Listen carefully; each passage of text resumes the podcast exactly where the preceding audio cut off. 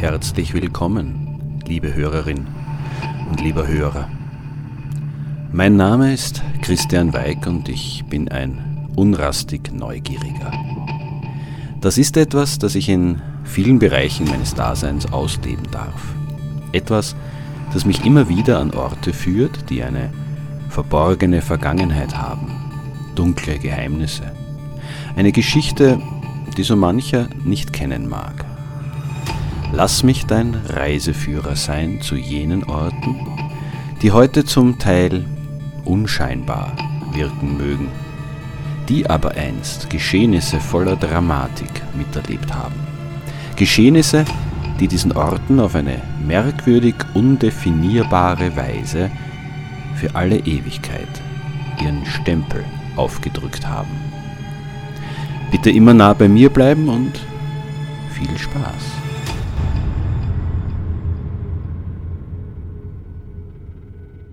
Als vor einigen Jahren der ehemalige Wiener Flughafen im heutigen 22. Gemeindebezirk mit dem Wohnbauprojekt Seestadt Aspern bebaut werden sollte, rückten noch vor den Baggern die Wissenschaftlerinnen und Wissenschaftler der Wiener Stadtarchäologie an. Ihre Aufgabe bestand darin, das Gelände zu untersuchen, bevor eventuelle Bodenfunde durch Baumaschinen zerstört würden. Ein übliches Prozedere, das in solchen Fällen auch immer wieder interessante Entdeckungen ermöglicht. Was die Forscherinnen und Forscher fanden, war tatsächlich spannend, wenn auch grausig. Neben den Überresten von Maultieren und Pferden wurden in Massengräbern die verrenkten Gebeine von Menschen gefunden. Kadaver wie Leichen waren offenbar lieblos und in großer Eile verscharrt worden. Die Knochen befanden sich lediglich 30 hm, bis 50 Zentimeter unter der Oberfläche.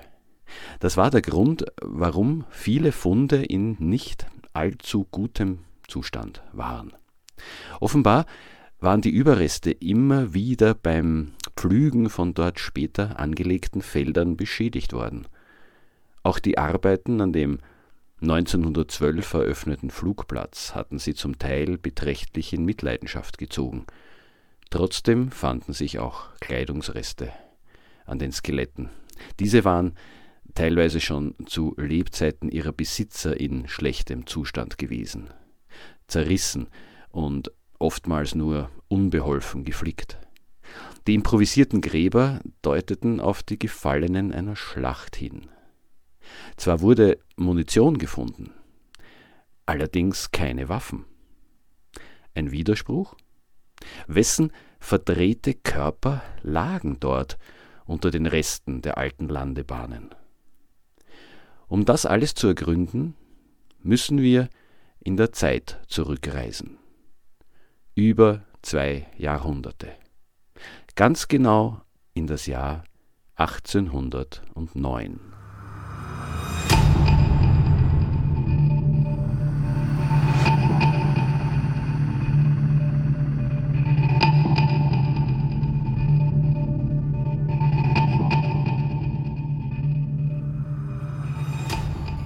Wir schreiben den 23. Mai, Pfingstdienstag. An den beiden vorangegangenen Tagen hat zwischen den Marchfelddörfern Aspern und Essling eine Schlacht stattgefunden, die, so sind sich Kaiser Franz und sein Außenminister Graf Johann von Stadion einig, eine Sensation darstellt. Der erste nennenswerte Sieg über den verhassten Franzosenkaiser Napoleon und seine Grande Armee.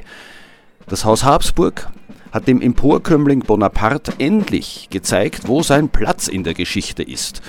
Erzherzog Karls ruhmreiche Armee hat den Invasoren die Stirn geboten und sie in die Schranken gewiesen. Der Ort dieses glorreichen Ereignisses schreit förmlich danach, von den Spitzen der Monarchie besucht zu werden. Es soll ein wunderbares, ein eindrucksvolles, ein unvergessliches Erlebnis werden was die hohen Herrschaften vorfinden. ist allerdings ein Bild des Grauens. Das Schlachtfeld stinkt bestialisch. Jeder Blick zeugt von der fürchterlichen Zerstörung, die die letzten beiden Tage gebracht haben. Die Dörfer Aspern und Essling sind nur mehr rauchende Ruinen und die Felder der Einwohner durch die Kampfhandlungen zertrampelt. Dort liegen, soweit das Auge reicht, Tausende von fliegenumschwärmten Leichen, noch immer eingepfercht in ihre Kürasse, die metallenen Brustpanzer. Auch die Kadaver von Pferden und von Maultieren, die Munitionswagen und Geschütze gezogen haben, liegen zerschossen unter der Frühlingssonne, die ihr Bestes gibt, den Verwesungsprozess zu beschleunigen. Nein, das ist definitiv nicht das, was man sich in den hochherrschaftlichen Palais und Schlössern unter Krieg vorstellt.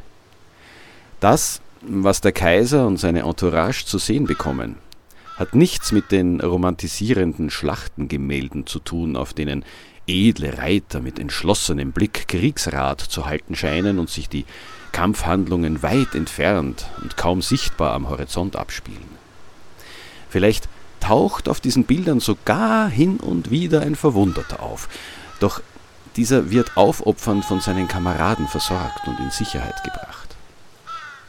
Was allerdings auf jener Ebene deutlich wird, ist, dass Verletzte und Gefallene unbeachtet von den Nachkommenden in den Boden getrampelt worden sind.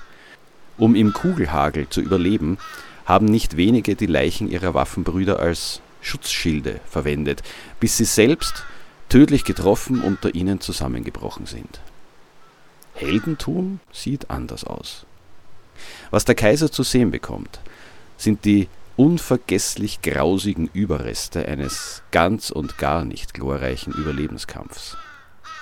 Die Körper von etwa 23.300 Österreichern und ca. 27.000 Franzosen liegen verwesend auf den Äckern zwischen den einstmals so beschaulichen Dörfern Aspern und Essling.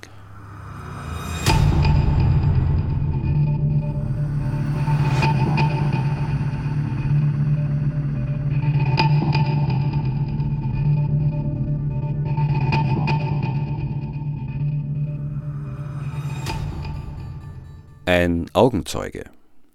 Der Oberstleutnant Karl Johann von Grüber notiert in seinen Erinnerungen den Satz Dort hatte es den Anschein, als wäre der ganze Bodenstrich mit Silber beschlagen. Was er damit meint, ist, dass die Leichen am Tag nach der Schlacht so dicht liegen, dass ihre Kürasse auf den Betrachter wie eine einzige reflektierende Fläche wirken. Kriegsgefangene, Taglöhner und die ortsansässigen Bauern werden verpflichtet, das Schlachtfeld zu säubern. Eine ekelerregende, anstrengende und nicht ungefährliche Arbeit. Massengräber müssen ausgehoben und die bereits deutlich verwesenden Leichen hinein verfrachtet werden. Zuvor allerdings wird den Toten alles, was noch von Wert ist, abgenommen. Waffen, Brustpanzer, Stiefel, Geld, und sonstige Wertgegenstände. Oberstleutnant Grüber bemerkt in seinen Aufzeichnungen allerdings, dass noch Tage danach Körperteile der Gefallenen aus dem hastig zugeschaufelten Boden ragen. Prompt ergeht der Befehl, dass die Arbeit noch einmal und zwar sorgfältiger erledigt werden müsse. Man befürchtet Krankheiten, die den Überlebenden der kaiserlichen Armee, die noch immer in der Nähe lagert, gefährlich werden könnten. Diesem Befehl kommt man nach. Doch allzu tief begräbt man die Toten nach wie vor nicht. Wie schon erwähnt, lediglich 30 bis 50 Zentimeter.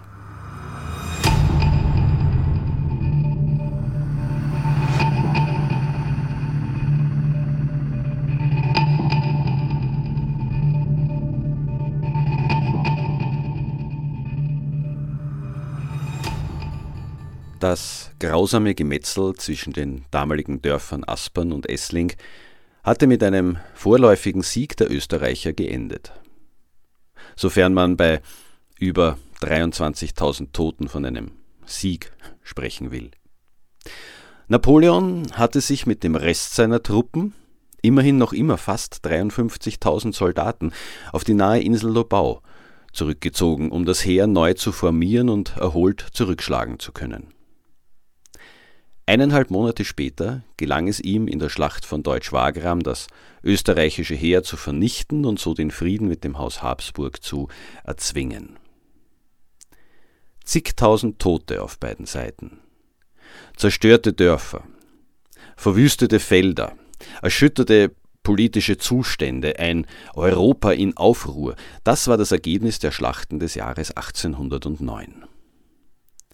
Das Denkmal in Form eines liegenden Löwen, das an jene Österreicher erinnern sollte, die in dem Gemetzel zwischen Aspern und Esslinge Leben gelassen hatten, wurde 1858 vor der Asperner Dorfkirche enthüllt.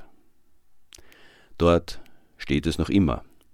Auch wenn die Dorfkirche keine Dorfkirche mehr ist, sondern eine von vielen Pfarren in den Außenbezirken der Millionenstadt Wien. Vor dem Denkmal befindet sich heute eine durchaus lebhaft frequentierte Kreuzung.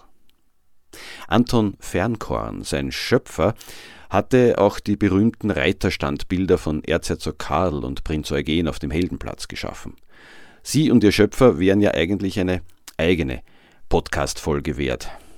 Naja, mal sehen, was die Zukunft noch bringt. Wie auch immer, sind die beiden Reiterstandbilder noch glorifizierender Ausdruck soldatischen Heldenmuts, so personifiziert jener Löwe von Aspern die Schlacht durchaus differenzierter.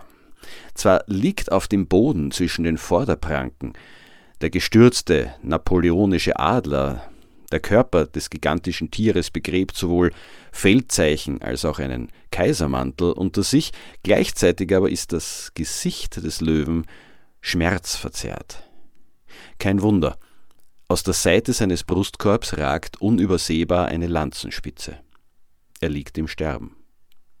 Anton Dominik Ritter von Fernkorn, wie der Künstler später mit ganzem Namen heißen sollte, hatte mit dem Löwen von Aspern ein Kunstwerk geschaffen, das eindrucksvoll deutlich macht, welchen Preis man immer für den Sieg in einer Schlacht zu zahlen hat. Den höchsten, den man zahlen kann. Menschenleben.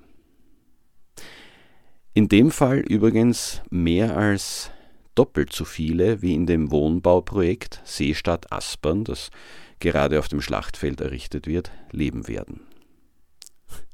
Sicher die perfekte Location für alle sogenannten Ghost Hunter.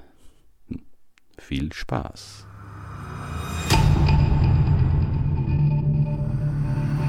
So, liebe Hörerin oder lieber Hörer, ich hoffe, du hast etwas Neues erfahren und vielleicht sogar Lust darauf bekommen, den Schauplatz der heutigen Podcast-Folge zu besuchen.